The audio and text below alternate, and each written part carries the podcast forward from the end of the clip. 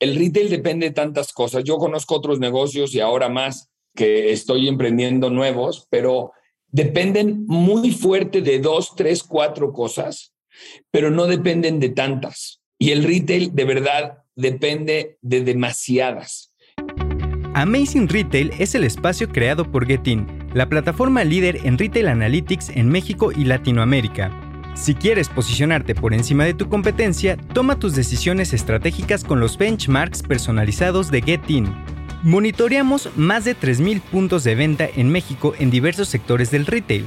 Abre tu siguiente sucursal en las zonas que ya frecuentan tus clientes potenciales. Para más información, contáctanos. Escríbenos a contacto.getin.mx. No desperdicies las ganancias de tus tiendas y capitaliza su rendimiento.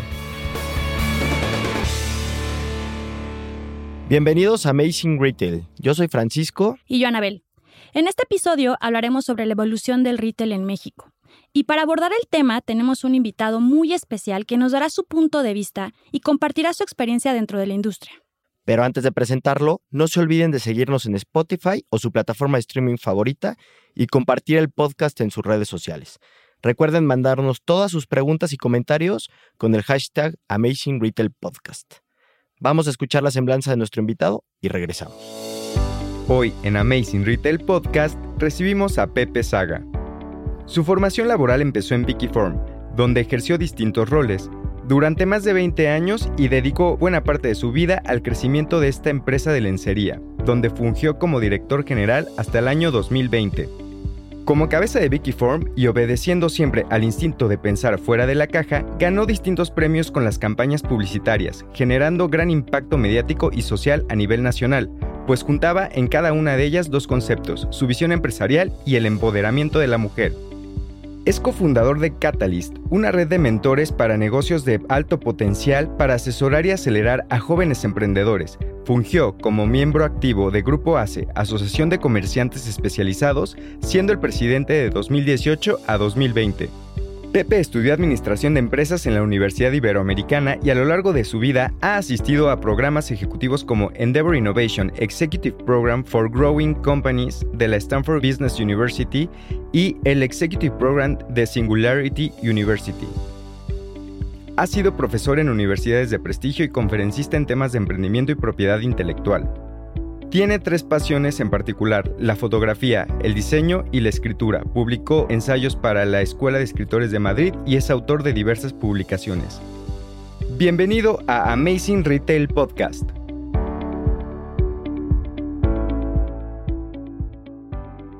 Pues Pepe, muchas gracias por acompañarnos el día de hoy. Estamos muy contentos de que estés aquí con nosotros. Y pues para entrar en tema, Fran, ¿cómo te gustaría empezar? Pues Pepe, tú llevas muchos años, tienes una larga trayectoria en la industria del retail y la primera pregunta que nos gustaría hacerte es, ¿cómo era el retail cuando tú llegaste y cómo es hoy? ¿Cómo ha evolucionado? Bueno, primero muchas gracias por invitarme. Soy fan de los dos y soy fan de lo que hacen. Yo tengo primero que decir que sí tengo mucho tiempo de haber iniciado mi carrera en retail, pero fue un poco por accidente. Yo trabajaba en una fábrica, en una marca, pero en realidad abrimos una primer tienda, una segunda tienda y así fuimos abriendo cadenas distintas y fue un poco por accidente. Pero sí, mira, yo creo que ha cambiado mucho y todavía está mucho por cambiar. De las principales diferencias que encuentro es que la gente disfrutaba de pasear en las tiendas. Era una experiencia, era un paseo. Y creo que se ha vuelto la entrada a las tiendas una situación mucho más funcional. O sea, la gente está buscando conseguir algo a cambio y antes la gente solo estoy viendo. O sea, cuánta gente entraba a decir solo estoy viendo porque era su paseo. Creo que eso se ha reducido mucho. También tengo que decirte que veo otras ventajas en esos cambios. También ha habido cambios positivos hacia la industria, como por ejemplo, antes era inaceptable, si tú no tenías la talla mediana o no tenías la talla 34B en la tienda, el cliente se daba la media vuelta y se iba. Y hoy nos hemos ido acostumbrando, porque a veces solo vemos lo malo, pero hoy nos hemos ido acostumbrando a un cliente que te dice, ¿y cuándo le llega? Y no lo tendré en otra tienda, y no me lo pueden traer, y no me lo pueden mandar a mi casa, y lo puedo conseguir por internet. Antes era, era una pérdida absoluta el no tener una talla. Y ahora eso ha cambiado y eso se nos olvida reconocerlo a los retaileros. Pero esta omnicanalidad o este progreso en el retail también ha traído un poco de conciencia de que no es necesario la absoluta disponibilidad para poder adquirir un artículo. Es de las pocas partes que no nos han golpeado, porque, porque el retail es una industria en plena disrupción. O sea, en este momento es para valientes, nada más. Totalmente. Y un poquito a tu comentario, Pepe, ¿tú qué crees? ¿Que el retail vaya a morir? Que ha sido la pregunta desde hace mucho tiempo. Yo no veo que muera para nada. Creo que está transformándose absolutamente. He llegado a pensar que probablemente la absoluta disponibilidad vaya a desaparecer, que los centros comerciales no necesiten estar abiertos de lunes a domingo. He llegado a pensar que probablemente el retail eh, igual te llegan las cosas a tu casa o las ordenas. He llegado a pensar que el retail es más como un showroom. He llegado a pensar que el retail va a ser mucho más de eventos y de flagship stores, pero no lo sé. También he visto estos conceptos de pop-up stores, como en el que en, el, México tuvimos uno hace poco de Rip and Deep, que me parece que es no es algo nuevo por completo, pero se ve como muy disruptivo, ¿no? Abro cuatro días, lo que pueda vender, la experiencia es limitada, no está absolutamente disponible. Creo que se está transformando, creo que ahorita es difícil tratar de atinarle, pero no, morir para nada, creo que cumple funciones muy básicas que van a permanecer ahí. Morir para nada. A ver, he creído que van a morir muchas cosas que no mueren. Las, las, las medias, alguna vez creí que iban a morir y se transformaron, ¿no? Evidentemente no creo que se produzcan ni el 10 ni el 5% de las que se producían cuando era un básico para la mujer, pero pues no, no murieron, siguen, siguen usándose de, de maneras diferentes. Entonces, no sé, creo que las cosas se transforman, creo que no mueren y el retail definitivamente no va a morir. Y siguiendo un poco la línea de lo que nos comentas, mencionaste una palabra que hoy está de moda, ¿no? Y un concepto, la omnicanalidad. Y esto también está en boca de todos hoy y cobró muchísima relevancia porque el e-commerce también ha cobrado muchísima relevancia, ha crecido mucho en México. ¿Qué opinas del tema del e-commerce? Porque también se dice que en unos años el e-commerce va a llegar a niveles similares en cuanto a venta que las tiendas tradicionales, pero eso no quiere decir que las vaya a desaparecer. O sea, al final la gente, tú lo acabas de mencionar, tiene que ir a las tiendas a algo, ¿no? Entonces, ¿tú qué opinas de este tema? Mira, yo creo que no va a desaparecer el retail, pero creo que sí el e-commerce tiene mucho para dónde crecer todavía. Ahora, yo veo esto, como te digo, el que está en el retail en este momento tiene que saber que está en un negocio para valientes. Es una industria en clímax de transformación. O sea, Estados Unidos nos vino avisando que venía una transformación y se está viviendo en México. De la manera en la que quiero contestar esa pregunta es como cuando salió el pago con tarjeta de crédito. Se vuelve una herramienta más y tiene sus cosas positivas y tiene sus cosas negativas. Tratemos de ubicarnos en ese momento en donde la gente empezó a pagar con tarjeta. Y hubo algunos que empezaron a tener las terminales, pero la comisión era muy alta y entonces empezaron a dar descuentos si pagabas en efectivo y preferían el efectivo. Y esto se ha ido transformando y de repente se convirtió en algo que vive dentro de la industria y que tiene sus cosas buenas, ¿no? Hay gente que utiliza los meses sin intereses, hay tiendas que el 90% de su cobro lo hacen con tarjeta y hay tiendas que no llegan ni al 50. Vive dentro de la industria. Y creo que para el que aprenda a recibir la omnicanalidad, el e-commerce, como una herramienta más de su propio negocio, va a tener muchas ventajas, porque al final a la industria del retail le conviene requerir menos inventario físico en sus tiendas, le conviene pagar menos rentas de tiendas no buenas y pagar rentas de tiendas muy buenas. O sea, creo que a todos nos pone nervioso porque tenemos ahí un patrimonio y a nadie le queda cómodo el cambio.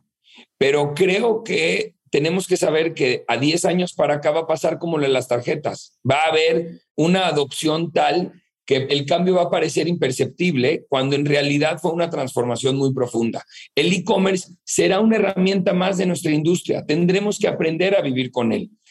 Creo que de las industrias O sea, a mí no me preocupa las compañías de retail hoy que se suban esa herramienta, me preocupa mucho más la facilidad que tienen los creadores, los influencers, los youtubers, de hacer sus propias marcas. O sea, esa sí creo que es la siguiente transformación que la gente no está viendo. A mí me parece que tienen que empezar a buscar alianzas los retaileros para adoptar esta nueva forma de vender que ya no depende de una gran marca, sino de un influencer que provoca esas ventas y llevarlos a tu tienda, porque esa, esa me parece más riesgosa. El e-commerce pues mira, nos vamos a acomodar a él, como cuando nos acomodamos al envío, a la tarjeta de crédito, lo utilizas como una herramienta más.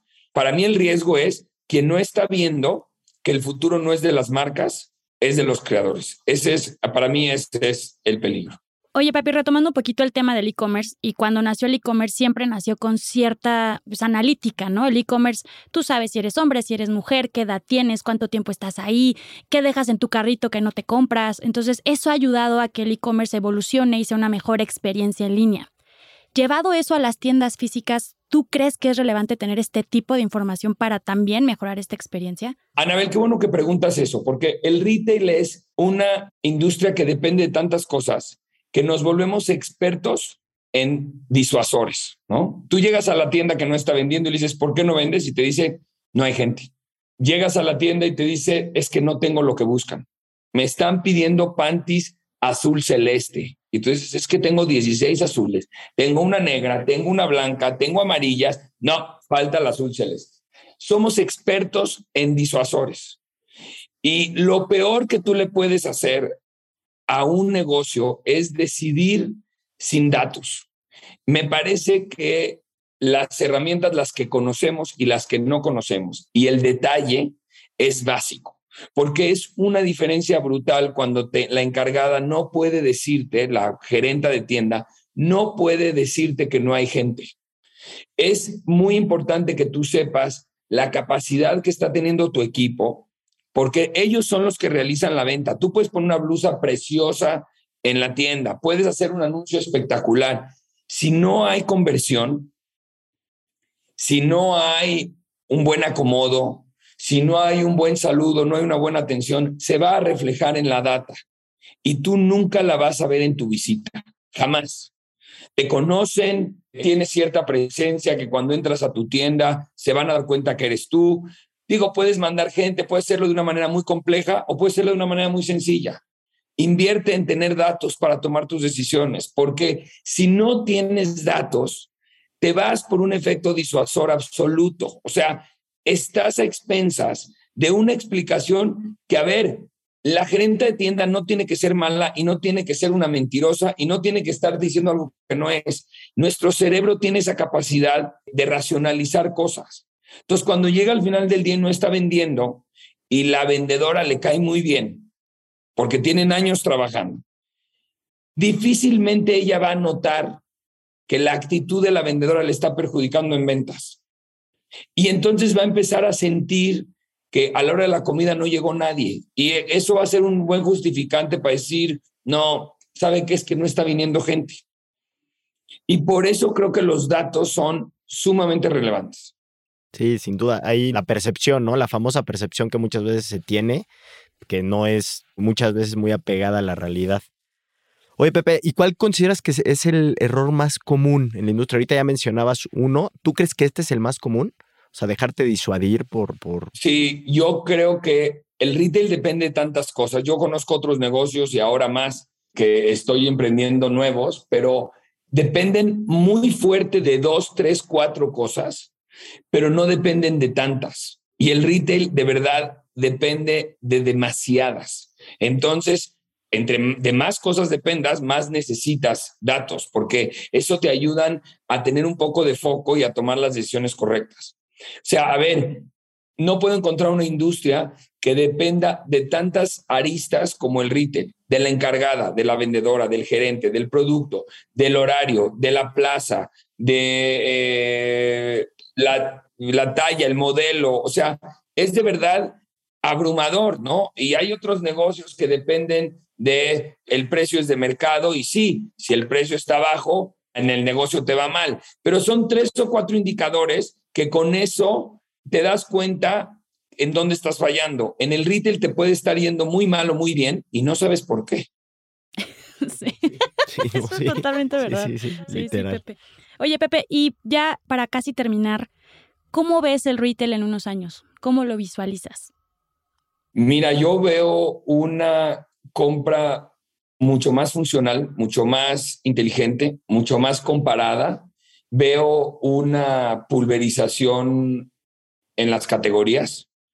Yo creo que el futuro es de los creadores, no de las marcas, y las marcas que se suban a esos creadores. Digo, si me preguntas, por ejemplo, creo que Nike no tiene de qué preocuparse, tiene utilizando a creadores tal vez 20 años, pero creo que las marcas tienen que empezar a hacerlo. De hecho, a eso es a lo que yo me voy a dedicar, porque creo que eh, hubo un momento en 1994, cuando empecé a trabajar en Vicky Ford, que no le dábamos prioridad a la marca, que sentí que el futuro era de las marcas. Digamos que creí que ese futuro era ilimitado y estaba como convencido de que el futuro era de las marcas y invertí en una marca y mi, mi foco estuvo en crear una marca. En este momento creo que el futuro es de los creadores y las marcas, si quieren sobrevivir, tienen que encontrar formas de aliarse con ellos. De acuerdo, Pepe. Y ahora sí, para terminar, ¿cuál sería el consejo que te gustaría dejarle a todas las personas que nos están escuchando, además de, de esta declaración pues la verdad, sorprendente, ¿no? El tema de que es de los creadores el futuro y no tanto de las marcas, pero ¿qué consejo adicional a este te gustaría dejarles? Yo creo que la gente que me está escuchando debe tener algo que ver con el retail y me parece, me gustaría más que otra cosa darles un reconocimiento y alentarlos que a veces estar en una empresa, en una industria que está en plena disrupción no es lo más cómodo, quizás ni siquiera es lo más inteligente, pero es muy valiente. Y creo que aprovechen lo interesante de la profesión y traten de estar muy al pendiente del futuro. No dejen que el status quo y las cosas como se hacen hoy no los deje transformarse, porque está en una industria en plena transformación. Pues Pepe, muchísimas gracias por tus palabras valiosas. Creo que dijiste cosas muy interesantes, que es bien importante que los que tienen tiendas físicas empiecen a tomar en cuenta y sobre todo tus palabras de aliento, ¿no? Porque al final hay que, como dices, hay que aprovechar este momento para aprender, porque sí es, un, es una transformación la en la que estamos viviendo. Muchas gracias, Pepe, de verdad. Todo lo que comentas seguramente llegará a tocar fibras profundas en muchas personas, porque también estoy seguro que muchas de los comentarios o de las afirmaciones que nos hiciste, pues ni siquiera les habían pasado por la cabeza, ¿no? Entonces, pues te agradecemos mucho tu tiempo. Mucha suerte y felicidades por el podcast. Encantados de verlos, aunque sea por aquí. Y cuídense mucho, estamos en contacto. Un beso, Pepe, que tengas bonito día. Gracias, Pepe. Bye, bye. Bye. Muchas gracias por escuchar el episodio de hoy y recuerden seguirnos en nuestras redes sociales arroba getting-mx y visitar nuestra página en internet getting.mx, en donde pueden consultar también todos nuestros episodios pasados y más artículos que los ayuden a mejorar sus tiendas. Recuerden escribirnos todas sus preguntas y comentarios con el hashtag Amazing Retail Podcast en cualquiera de nuestras redes. Los esperamos el siguiente martes en punto de las 6 pm con un nuevo episodio de Amazing Retail Podcast. Cuídense mucho. Bye bye.